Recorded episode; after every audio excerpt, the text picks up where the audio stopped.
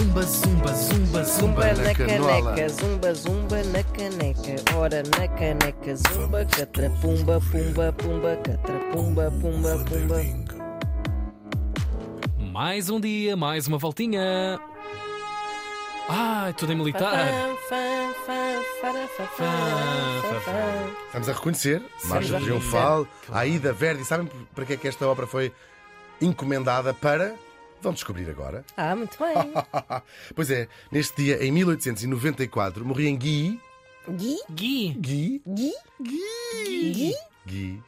Gui, Se estou. escreve G-U-I-L-L-Y, mas em francês, Gui. Ah. Guy. Morreu em Guy. Morreu em G. Morreu em G. Aquilo não se pode abusar na Claro, dose claro, porque pode claro. parar o coração. Sim, sim. G. H. B. Não, morreu em Guy. Muito bem. Não sei o que é que ele estava quando morreu. Estava em qualquer coisa, com certeza.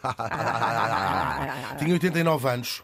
Tão novo. Tão novo. Por acaso é verdade. É mesmo. Falamos do diplomata e empresário francês Ferdinand de Lesseps. Lesseps. Lesseps. Seps. Lesseps. Lesseps. Tá bom, tá. O nosso Ferdinand nasceu em 1805 em Versailles, não é no Palácio. Sejam por Ah, na pastelaria. Estava a pedir. Ele disse não Tá, no tá. palácio. Sim, é uma cidade, tem Tá mais bem. coisas para no Palácio. Não muitas, mas, Mas não, eu não, fui sequer além da pastelaria. Sim, é é? verdade. Nasceu na pastelaria. Nasceu na... É por cima, a mãe morava por cima, a Avenida da República. Não, a mãe estava 92. quase, estava quase a parir e pôs-lhe um croquete e foi logo ali. 1805, chama- a Versailles já ficava na, na Avenida República. Mel. Ah, Sim, exato, sim, na República República, claro. Espera de Mel também não era possível, porque não tinha nascido ainda. Dar nomes a. Sim, sim. É tudo bom. Avenida República, ficar outras na maneiras. Saldanha, 25 de Abril. Saldanha, outro que não existia.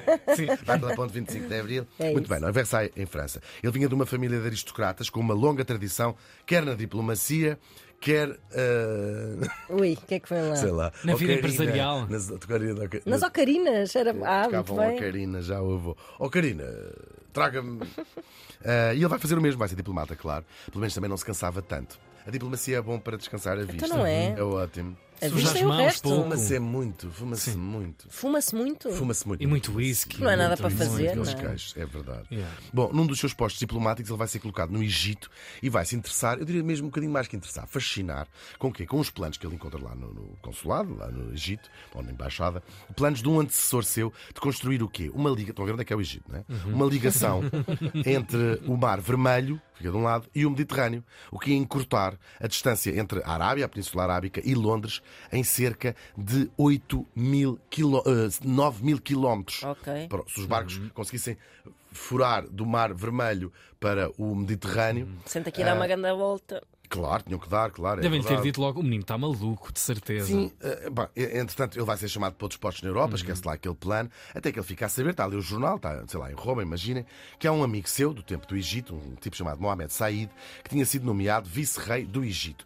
Eh, É uma espécie de rei, só que na altura o Egito, como temos aqui falado várias vezes, pertencia ao, ao, ao Império Otomano, portanto, era na Turquia, em Istambul, que estava o sultão, e, e este, o Egito e outros sítios do mundo árabe eram, tinham os seus vice-reis, eram fingir para, esquecer, para as pessoas também não se chatearem. Mas pronto, este gajo lá é nomeado e o, o nosso Ferdinand vai para o, para o Cairo e diz assim: epá, eu tive esta ideia, que, não tive esta ideia não, mas eu vi estes planos, bora abrir aqui um, um canal, rasgar aqui, fazer uma empresa que- com dinheiro francês, dinheiro egípcio, ahm, para rasgar um canal nesta zona, viram qual era a zona melhor, num sítio chamado Suez. Em boa verdade.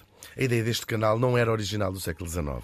É uma ideia que tem milhares de anos. De- já- desde os antigos egípcios, que há esta ideia de se construir. É uma evidência, não é? Se a gente rasgasse aqui um canal, a gente conseguia passar toda a Península Arábica e até da, Índia depois, não é?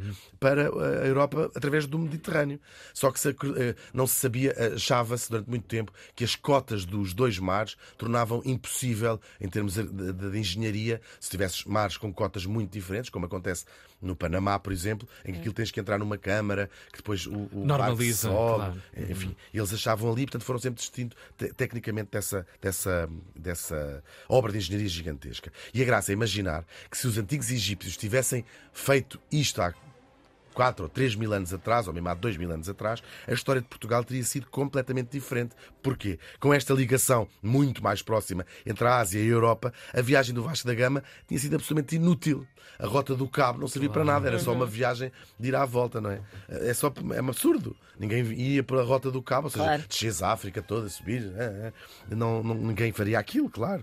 Ahm, e provavelmente, portanto, a expansão marítima portuguesa ia se limitar à costa ocidental da África e nem se sabe quem, ou quando, ou como. Ou em que estado teria chegado alguém às, às Américas? Provavelmente só a minha avó, e bastante mais tarde, e bastante drogada. Ahm, como ela costumava ir à América. Bom, o projeto deste nosso Ferdinand não foi nada fácil de concretizar. Ele teve, precisava de dinheiro. Teve que negociar ali muito habilmente os apoios que foram sendo sempre todos recusados. De quem? Do sultão otomano, que disse: Não quero nada. Do governo francês, assim: Ok. E do governo inglês também, sim, não. Eles eram todos inimigos uns dos outros, Claro. percebiam até alguma utilidade, não queriam que ninguém fizesse aquilo. Enfim, ele teve que navegar. ah, Diplomacia. a diplomacia teve que navegar muito bem ah, aquilo tudo e lá conseguiu juntar o dinheiro necessário. Houve uma data de problemas durante a construção, ah, incluiu um surto de cólera, também acidentes do trabalho. O Emir do Qatar, se visse os números, ficava escandalizado. Ele próprio. Claro. Assim, que horror. Criado, morreu esta gente toda a fazer isso. Que horror!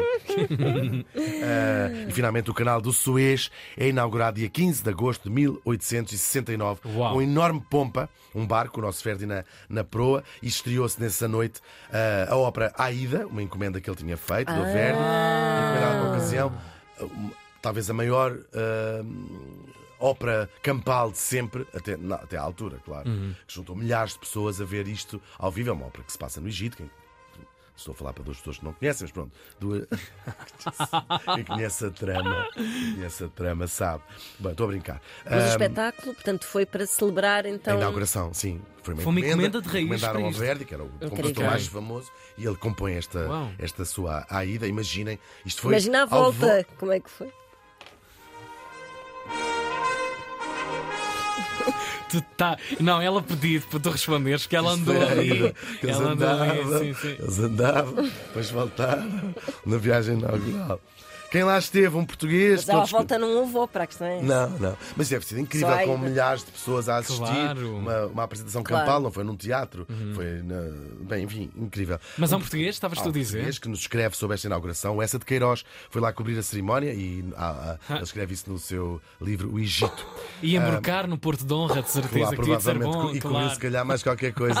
Já sabe como é que são estas festas, acaba sempre tudo num after nas Sim, sim. pirâmides. Depois o nosso Ferdinand, agora um herói, que foi considerado o homem mais famoso do mundo, lança-se no seu projeto seguinte, que era construir outro canal, desta vez na América, para ligar o Pacífico ao Atlântico, Uau. no Panamá.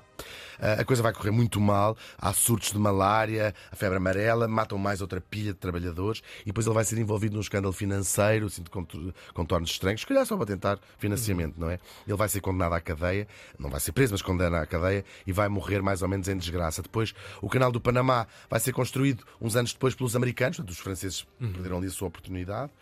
Ah, quanto ao nosso canal do Suez, são 190 quilómetros e passam uma média de 22 mil transatlânticos gigantes por ano e trazem tudo um pouco para esta parte do mundo. A importância ficou bem à mostra há muito pouco tempo. Todos nos lembramos dos seis dias em que o Ever Given esteve encalhado, seis dias que custaram 6 mil milhões de dólares e a interrupção do fornecimento de todo o tipo de matérias-primas e de produtos. Até, claro, o Vasco da Gama se riu. O Ferdinand Lesseps morreu faz hoje 128 anos. Bravo!